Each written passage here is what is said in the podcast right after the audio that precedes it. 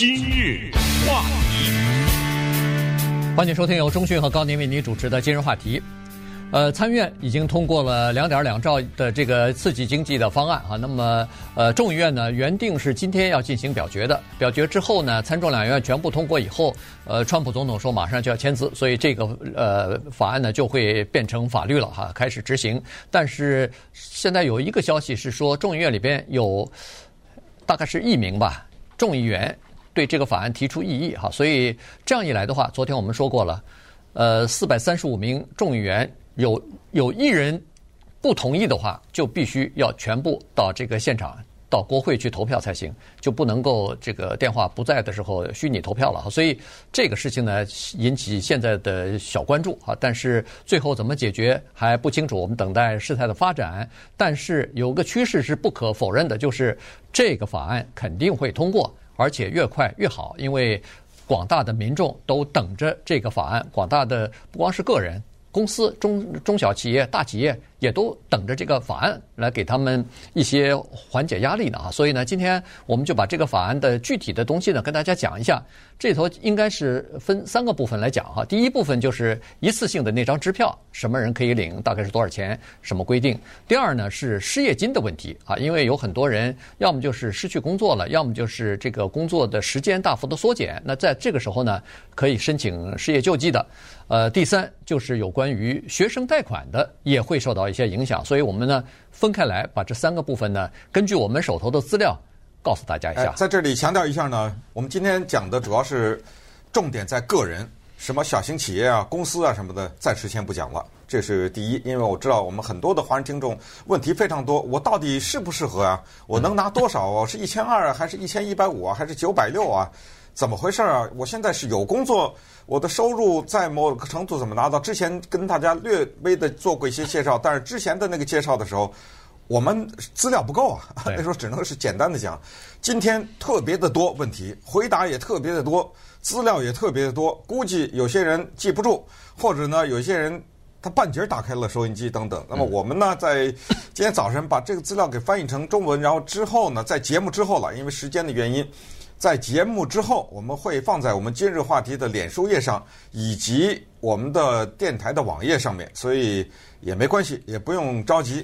再次强调啊，在节目之后，我们把这个东西呢放在我们的网站和今日话题的脸书的粉丝页上面，什么问题、什么回答，一一的都用中文写在那里，所以不用担心啊。我们就一个一个，差不多有将近三十多个问题啊，我们一个一个的来回答。第一。就是关于这一千两百块钱的问题。注意，刚才已经说过，这里面涉及到的是有工作和没工作的人。没工作是失业啊，失业的人。所以我们先讲先讲有工作的人，就是我跟这个失业没关系，我跟疫情没关系，我每个月该拿多少钱拿多少钱，我的工作也没丢，对不对？嗯。哎，就是这种人。先说这样的一些人，这个没有区别。这一千两百块，他不看你失业没失业啊。都给，但是他就有一些但是了啊。我们先说都给，失业没失业都给，十六岁以下这一条杠五百，嗯，是这一条先记住了啊。十六 岁以下算儿童，每，每人加五百，哎，在五百。那么也就是说，那如果你是夫妻二人加一个五岁的孩子，六岁七八九十对孩子，虽然说两千九。对，符合条件的话，那什么条件？咱们下来一一说，这就是第一大问题。对，夫妻俩嘛，嗯、一人一千二，那就两千四，再加五百，两千九。对对，如果要是两个孩子都是十四、十六岁以下的，那就变成三千四。哎，对，就是这个四口之家，他们常说的就是我最多拿到三千四，是这个战状况啊。第二呢，就是说要付多少次啊？呃，这个月领了，下个月还能再领吗？呃，很遗憾，这个月领了以后，下个月就没了。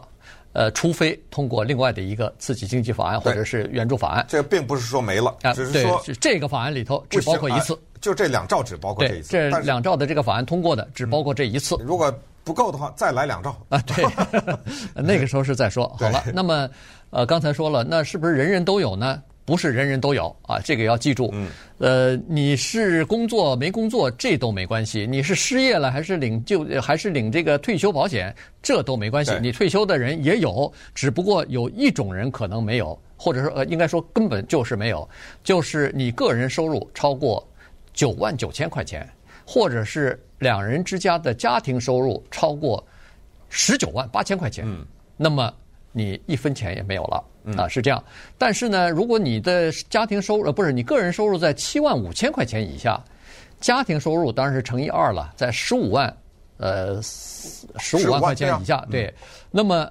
这时候你可以得到百分之一百的一千两百块钱，就是夫妻俩都可以得到。是，呃，超过十五万，但是又在那个十九万八之间，这个就按比例来缩减了啊，也就是说你不哎递减了。这个呢，就是说你不可能拿到每个人一千两百块钱，呃，缩减多少呢？它有一个表，我们就不一一讲了。反正就是呃依次缩减，缩减到呃十九万八千块钱就等于是零了。就从一千一千二就缩减到零了，它是按比例来这个缩减的，算好的。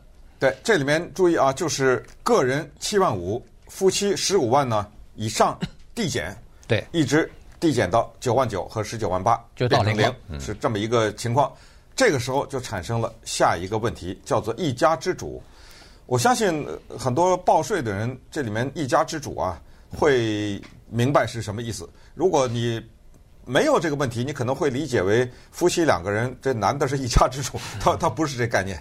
在报税的意义上，一家之主英文叫做 head of household 呢，对，他不是这个概念。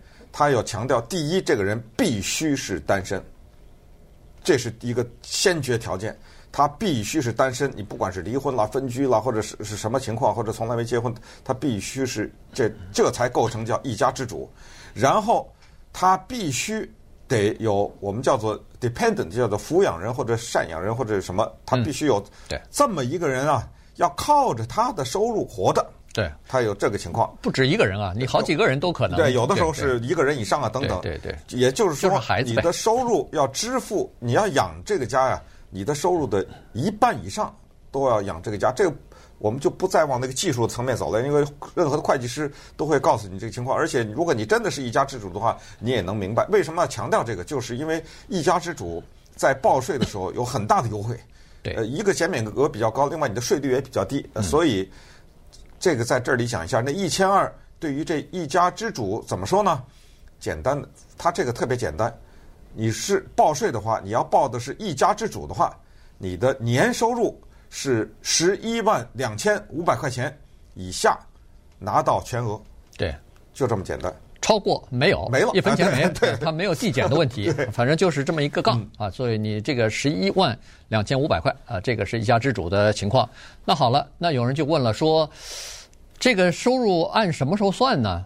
那个国税局说了，非常明确啊，在这个 bill 上，在这个法令上也讲了，是按二零一九年的收入来算。嗯，但是有很多人，我们都知道，今年四月十五号才报税嘛。对，有很多人还没报呢。一听可以延期三个月都没报，好好多都没报。除了你要想从政府那儿拿到退税的话，你可以早点报。那如果要是欠政府的钱要交的话，没有理由或者没有动力早报啊。于是呢，你可能还没报，没报呢，政府说了，你可以拿二零一八年的税表。来作为一个参考的资料啊，这是第一。第二，如果你二零一八年也没报的话，对不起，这个可能会影响到你收到这张支票。哎，这个是特别现实的问题，因为有一些低收入的人呢，他是不报税的，对，也不犯法，呃，他他允许你不报，对，那很遗憾，这一千二在这种人的身上就有点麻烦了，对，因为政府怎么知道给你多少啊？嗯，所以这个时候，现在的政府的建议是这样的：你火急火燎的 赶快报，赶紧报，就今天、明天，你就赶紧报，因为钱要发了，对不对？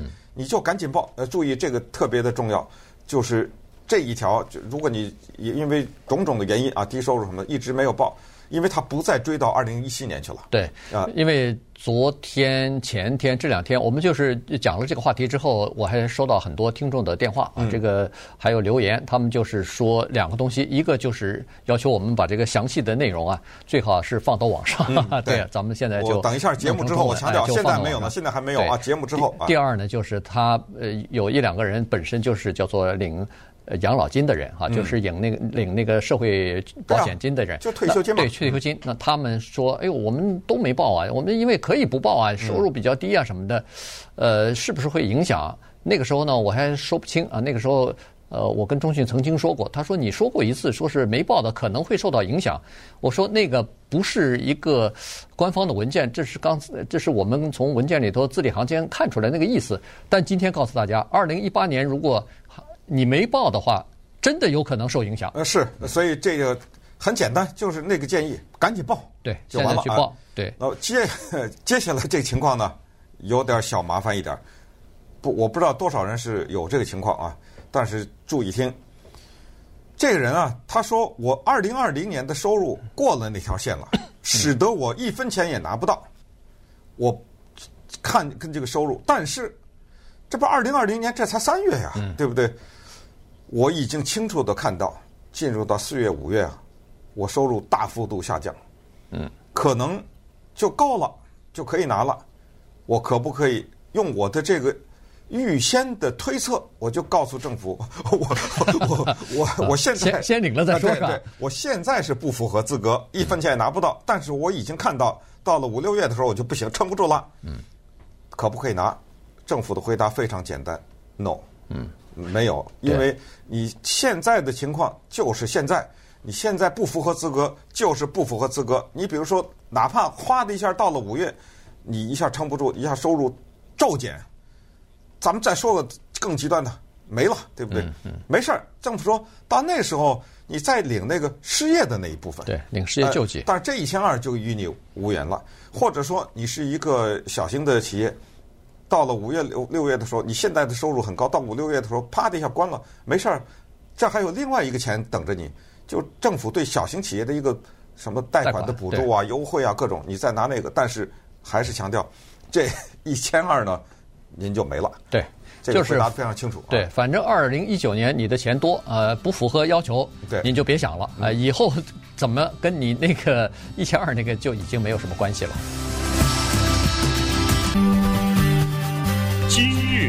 话题，欢迎继续收听由中讯和高宁为您主持的今日话题。这段时间跟大家讲的呢是国会通过的这个两点两兆元的刺激经济的这个方案里边对个人的影响哈。刚才说的是呃，就是这个退就是这个支票的问题啊。呃，政府要给每个人发一张一千两百块钱的支票。刚才说了一下具体的这个内容。和规定以及呃上限，那么有人问说是比如说呃残障人士啊，呃或者说是退伍军人呐，呃领退休金的人呐都有啊的这个不用担心，什么时候能拿到呢？这是一个问题。呃，照财政部长 Mnuchin 说，三个星期之内就会到你的账上。所谓的到你账上是，他不会寄出这张支票，应该是啊，他就直接给你存到你的。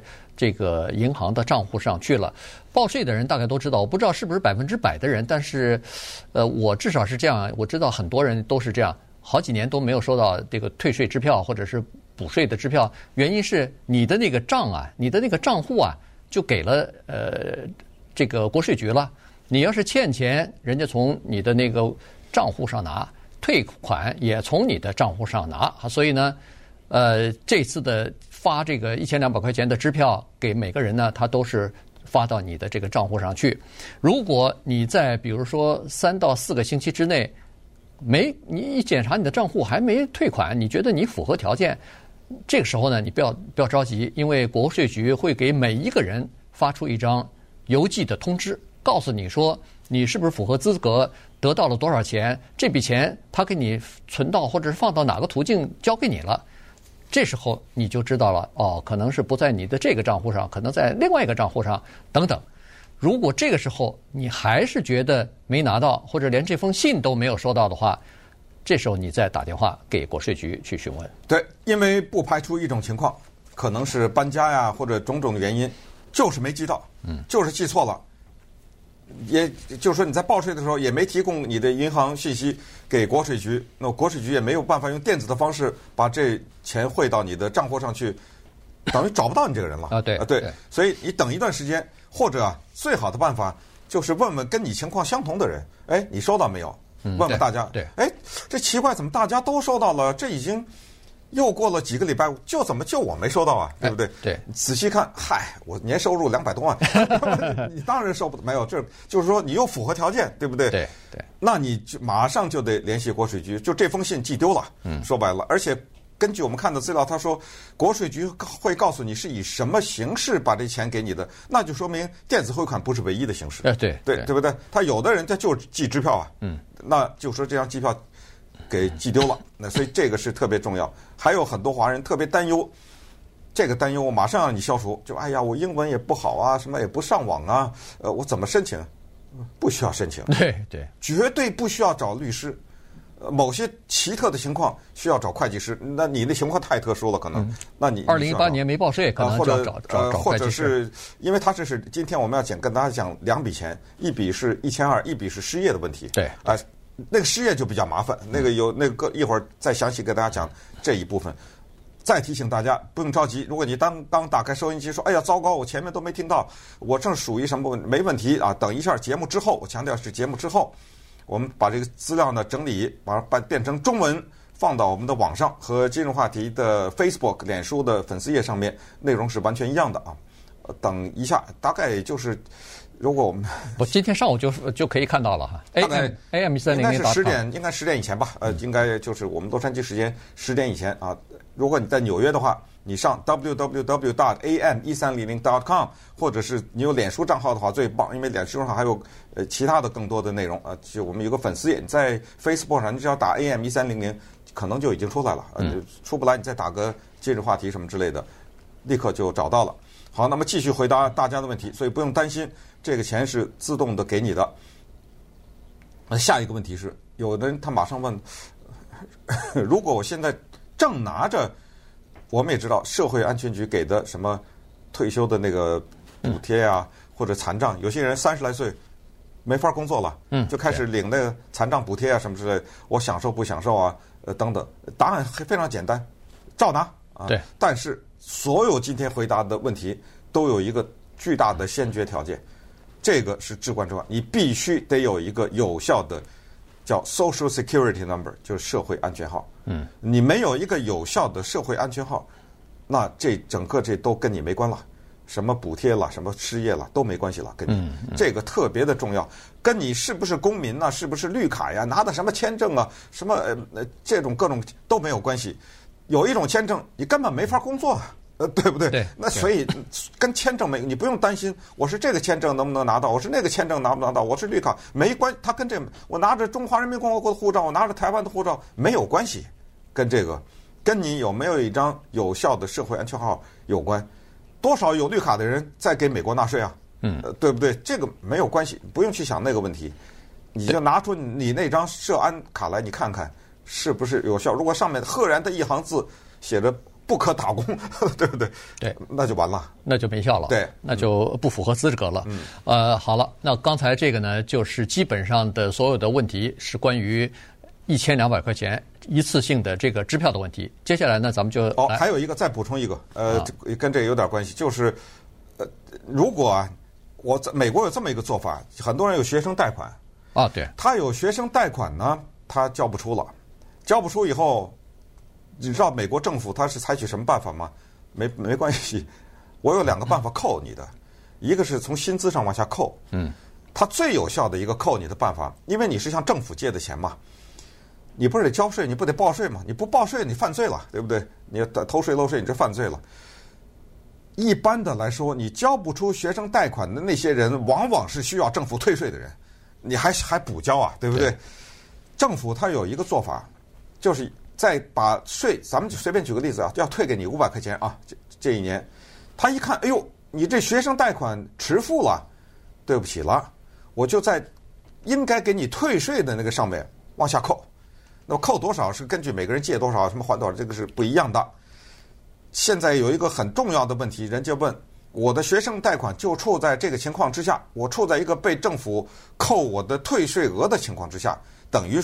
说白了，有点被罚的状态之下，嗯，我还能不能拿到？答案非常简单，两回事儿，照拿不误。对，这个钱不会支付你的学生贷款去，对，就直接给了你了。对，他一看你还欠着一千二，我还给你一千二，不给了，呃，不会，不会，这这个钱还是给你。对，这是至关重要的。对，但是其他的该扣还是扣，公司呃工资里边该扣的那部分还是要扣。呃，接下来就是失呃失业福利了哈，因为在这次的呃新冠病毒的这个冲击之下呢，呃失业的人非常的多啊。尽管都是临时性的失业，但是临时失业他也就是马上没有工资了。那么我们都知道，美国的情况是这样子的，他们不是一个注注重储蓄的国家，所以很多的家庭基本上就是你这个月没薪水，他下个月可能还能撑，但是再下个月就撑不下去了。也就是说，有的人付不出房贷或者是呃房租，有的人可能付了房租、房贷就没法吃饭了，就到到了这个程度啊。所以这就是为什么火急火燎的这政府要呃，就是通过这样的一个大型的呃刺激经济的方案或者经济的这个挽救方案哈。那么好了，现在就是如果你是因为呃这个呃病毒的原因你失业了。呃，暂时临呃失去工作，或者是你的工作时小时啊，工作的时间大幅缩减，或者是你是一个呃自己做老板的，简单说就自己做个小买卖什么的。但是我现在关门了，呃，因为没订单了，或者要求在家里头你没法去开店了，在这种情况之下呢，都可以去申请叫做失业救济啊。这个呢，每个州的情况不一样，但是都是有的。呃，最少的。每个星期四十块钱，最多的四百五十块钱啊！这个是呃五十个州都有这样的规定。那端看你是在哪个州。那么除了这个之外呢，在这次的这个刺激经济方案当中呢，它还有一条特别好的，就是除了你可以领到的州的失业金之外，联邦政府给你每个星期六百块钱的这个额外的补贴，这个是加在你的那个呃失业金上头的，所以。六百块钱一个星期，那四个星期一个月的话，就等于两千四了。再加上这个退休金，呃，如果你是拿四百块一千六，这样的话，两千四加一千六，这一个月收入四千呢？对，呃，不是退休金啊，失业金。啊，失业金。对。呃，这里面特别强调一个东西，这一次的补助呢，或者叫补贴呢，叫做 expanded program。这是什么意思？就是把美国政府多少年来一直都有的失业。补助的这个金额扩大，对，啊，它这个扩大两个意义的扩大，一个是什么人过去没有资格领的，现在有了，这是一个；另外一个就是具体的钱，就是那六百块钱，就是具体的一个扩大的形式。什么人过去不怎么有呢？一种叫做兼职，我们常说 part time，嗯，part time 是什么意思？它有一个含义，就是一个人他可能有一份全职的工作，但是我业余时间。再去做一份零工，嗯，然后后来那份零工没了，那那绝对没有失业救济，这个没可能的，对不对？现在这部分有，当然要看具体的情况。这一部分有了，还有一个就是现在它涵盖了一个叫 gig economy 啊，这个叫做零工经济，这个包括司机什么之类的，开 Uber 啊，共享车的司机这些啊，等等啊，包括某一些公司的顾问呐、啊。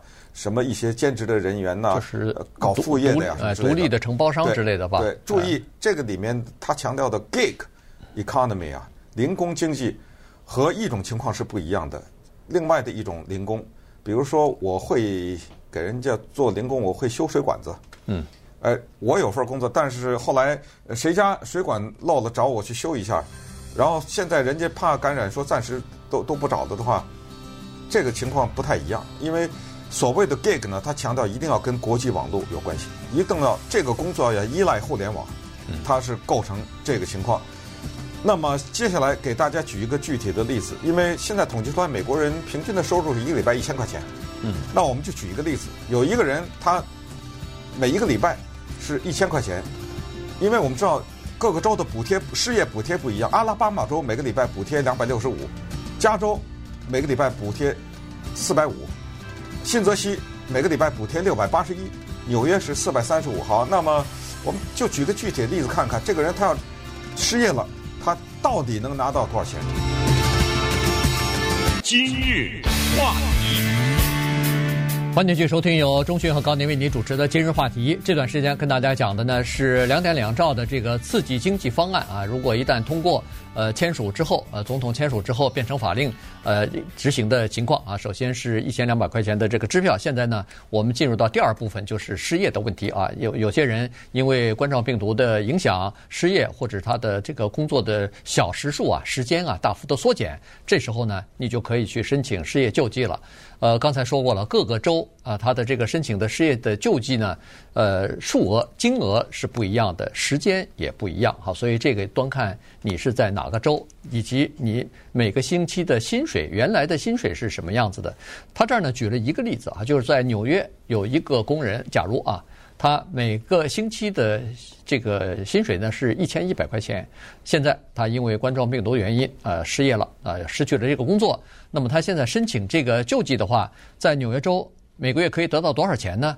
仔细的算一下你就知道了。首先，如果他可以拿到最高的那个纽约州的失业金的话，那么他是每星期可以拿到四百三十五块钱，然后再加上联邦政府给的每个星期六百块钱的补助，这样一来的话，加在一起，这不就每个星期四百三十五加六百，就是一千零三十五块。那就离他那个原来的一千一百块钱的那个收入就相差不远吧？对，对吧？只差六十五块钱嘛。所以呢，这样的话对他呃个人或者是他这个家庭来说，基本上就可以让他度过这个难关了。在每个州呢，当然规定不一样，有的州呢是这两笔钱啊一次就都发给你了，有的州是分开来发。你的失失业救济金是失业救济金，比如说三百四百三十五块钱发给你，六百块钱是联邦政府的，它是分开来给你。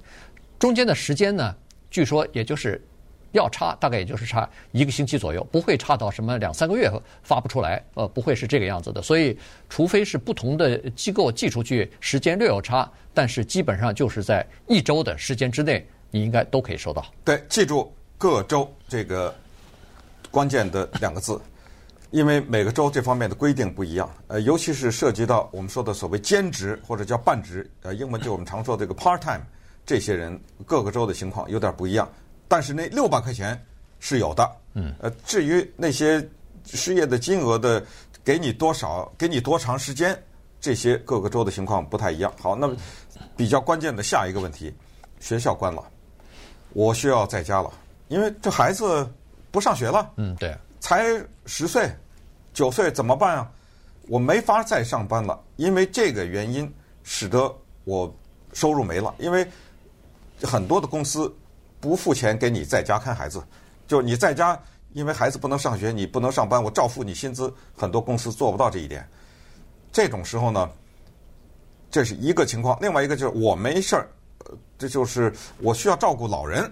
嗯，这不是孩子，是我，我是个好人，但是我的老人需要照顾，那么所有的这两种情况，或者家里或者家庭成员有感染这个病毒的人，都符合，你都可以领。刚才说的六百再加多少多少，都符合资格，都符合资格。但是要注意，有一个情况特别的要留意，有一种人他是说，我也没有孩子要看，我也没有老人需要照顾，我依然不上班。为什么？因为我怕被感染，对不对？所以辞职了，啊、我就不做了。哎，他辞职了。那对不起，连这个失业救济金都拿不到，没有了。呃，他就是这个是你自己辞职的，你的这个理由不构成拿失业救济金，这点要特别注意。嗯，对，他有两点哈。第一点就是说，你的就是医生啊。呃，或者说是医就是医疗保险公司啊什么的，有没有让你待在家里边？因为你是一个比如说高风险的这个人啊，要不要待在家里头？还有呢，就是呃，反正就是有一些具体的规定啊。如果你说不行，我不去上班，关键就是怕我那上班的地方可能会让我感染、传染上这个冠状病毒，那这种情况就不包括在这里头，那你就拿不到。呃，失业救济金也拿不到这六百块钱了啊！这个是属于你自愿呃采取的一些呃行动了。那么啊，还有一个问题就是说，他这个问题非常多。有一个人，假如说啊，这是一个家庭主妇，她家里头呢，她是没有呃工作的嘛，但是她的先生是家里边养家糊口的人，可是先生，呃，因为冠状病毒病故了。嗯，那在这种情况之下，他就原来是先生养家糊口，现在没人给我钱了，这时候怎么办呢？我可以领那个失业救济吗？现在的规定说是可以，呃，你可以去领这个失业救济。所以你看现在的这个条件，说实话是放得非常宽的。就是你拿你先生的，哎，对对，你先生已经不在人世了，你去拿他的钱，不就这意思吗？啊，对对，没错，因为你能证明他是家里面的一个主要的收入的来源。对对，所以呢，这次的关键就是说要帮助大家渡过难关，但是呢，你也别想着说哦，我是不是可以呃，现在失申请失业救济，再加上政府那六百块钱一个星期，我赚的钱比原来上班还多呢？啊，对，那这个是基本上是不太可能发生的哈，这个可能它会有一个具体的规定，否则的话，大家都待在家里头，本来你可以上班，你不上班了去领这个救济，那也。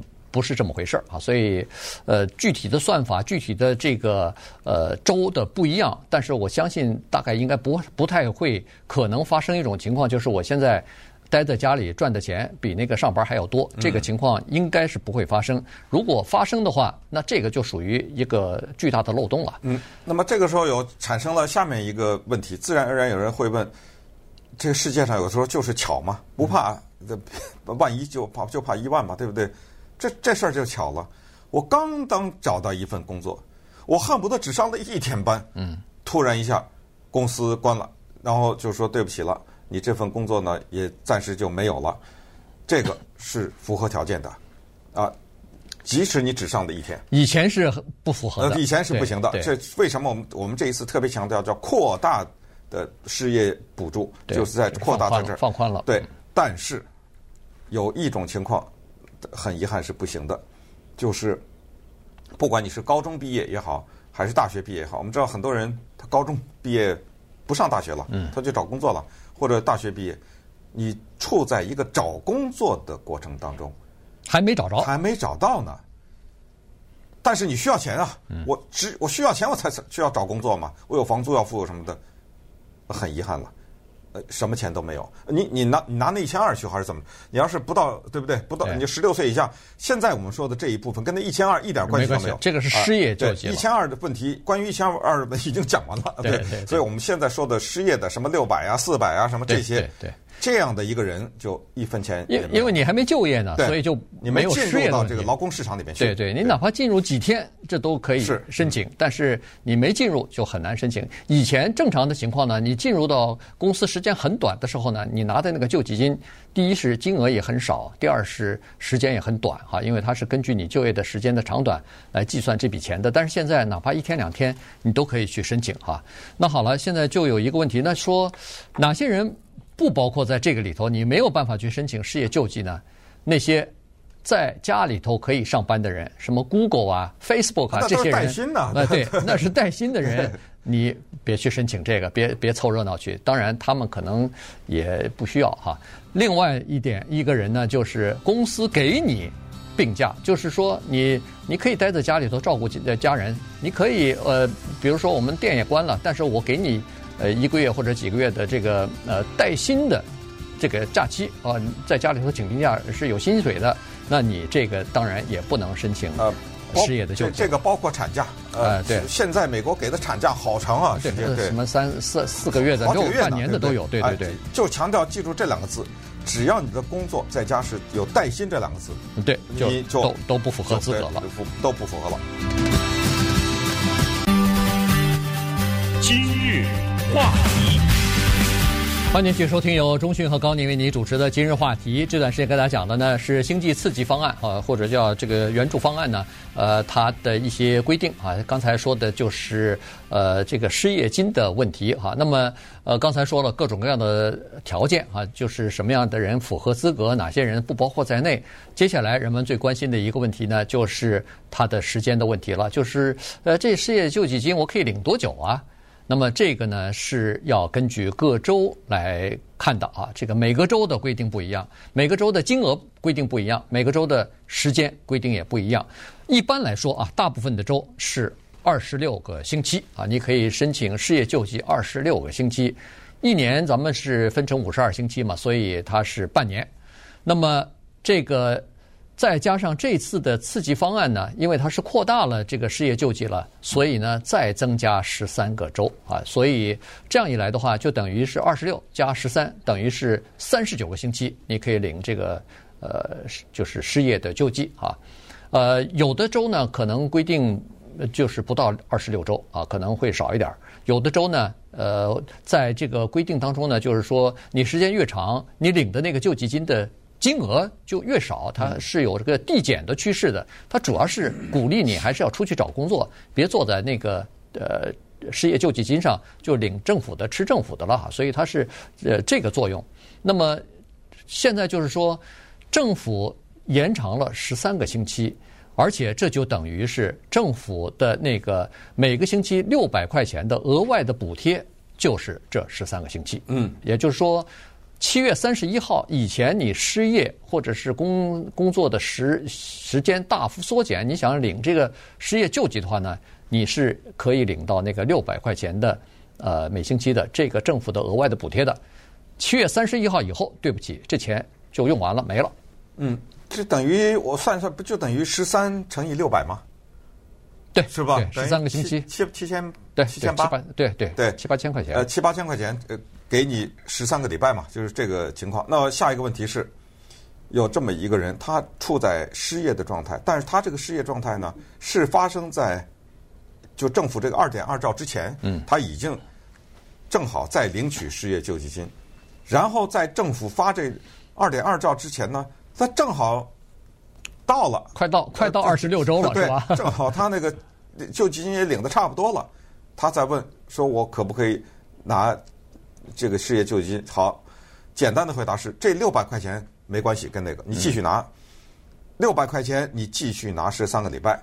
但是至于刚才我们说的是两百多、三百多，就各个州的那个哈，四百多、六百多，那个呢要看你的情况，因为确实是你想，你过去是因为什么工作失业了呢？嗯，对不对？你倒是拿的多少啊？这每个情况都每个人都不一样，这个要跟那个各州的情况要看了。还有就是说。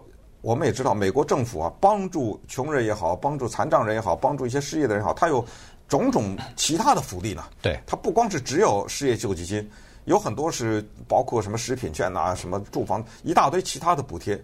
有人问说，我现在拿了政府的这个扩大失业救济，以及这六百影影不影响其他的那些补贴？答案是有可能。对，那这个要注意。对。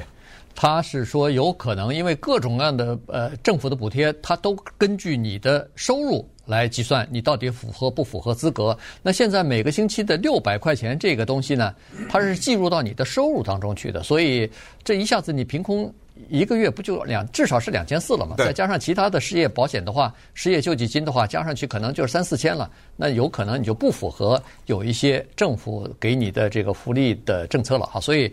这个项目呢，有可能你就会失去资格。但是他说有两点是额外，一个就是你的 Medicaid，就是这个白卡不会因因此而失去；另外一个呢，就是儿童的健保可能也不会因为这个而失去啊。所以，呃，这两点呢是应该不受影响。但是绝对是最基本的嘛。对，但是这个还是要看的东西。对，但是这个还是要看各个州它的规定是不太一样的。所以这个基本上。就回答了这个申请失业救济的这个问题了哈，到底能拿多少钱？呃，能持续多长时间？接下来最后一点时间呢，咱们就简单的讲一下这个学生贷款的问题。看来学生贷款是一个很大的问题，尤其是年轻人啊，这个大学毕业以后呢，都背着几万块钱、十几万块钱的这个学生贷款。现在是这样子，联邦政府提供的学生贷款呢，它已经免了两个月的。这个本金加利息了，也就是说，你有两个月可以不要支付，同时也不要支付利息，已经有这个规定了。但是呢，现在的情况是在于说，那其他的私人公司的或者州政府一级的这种学生贷款，呃，什么情况呢？因为我们都知道，一个学生他去上大学也好，读研究生也好，什么法学院、呃，医学院。你拿的那个学生贷款啊，它不是一个机构就全部给你的，你是可能有七八个不同的贷款凑在一起的，有的是联邦政府的，有的是私人的，反正各方面的都有哈。所以呢，在这种情况之下，它是这样规定的：九月三十号之前，也就是说从现在到九月三十号这段时间，差不多半年吧，你可以不要支付学生贷款。这段期间，它也不算你的利息，你可以学生贷款就免付，但是没有给你豁免啊。啊，它不是免付，是迟付。啊，迟付。对，这六这六个月期间，你可以不付，但是呢，它就是推迟了这个时间了。以后你该付还得付。对，呃，注意这个里面，因为有私人的机构和政府的机构借钱，所以如果你在过去的十年的当中呢，向联邦政府贷款上的大学的话呢。这里面很多的联邦政府的优惠你都符合，嗯，但是你这些私人的贷款呢要考虑。还有之前我们刚才讲的说，有一些人因为长时间付不出来，结果被联邦政府从什么税款中退啊，对，从什么薪资当中扣，这个呢也是在这六个月里都没了，对，都不扣你的钱。九月三十号以前都不扣了。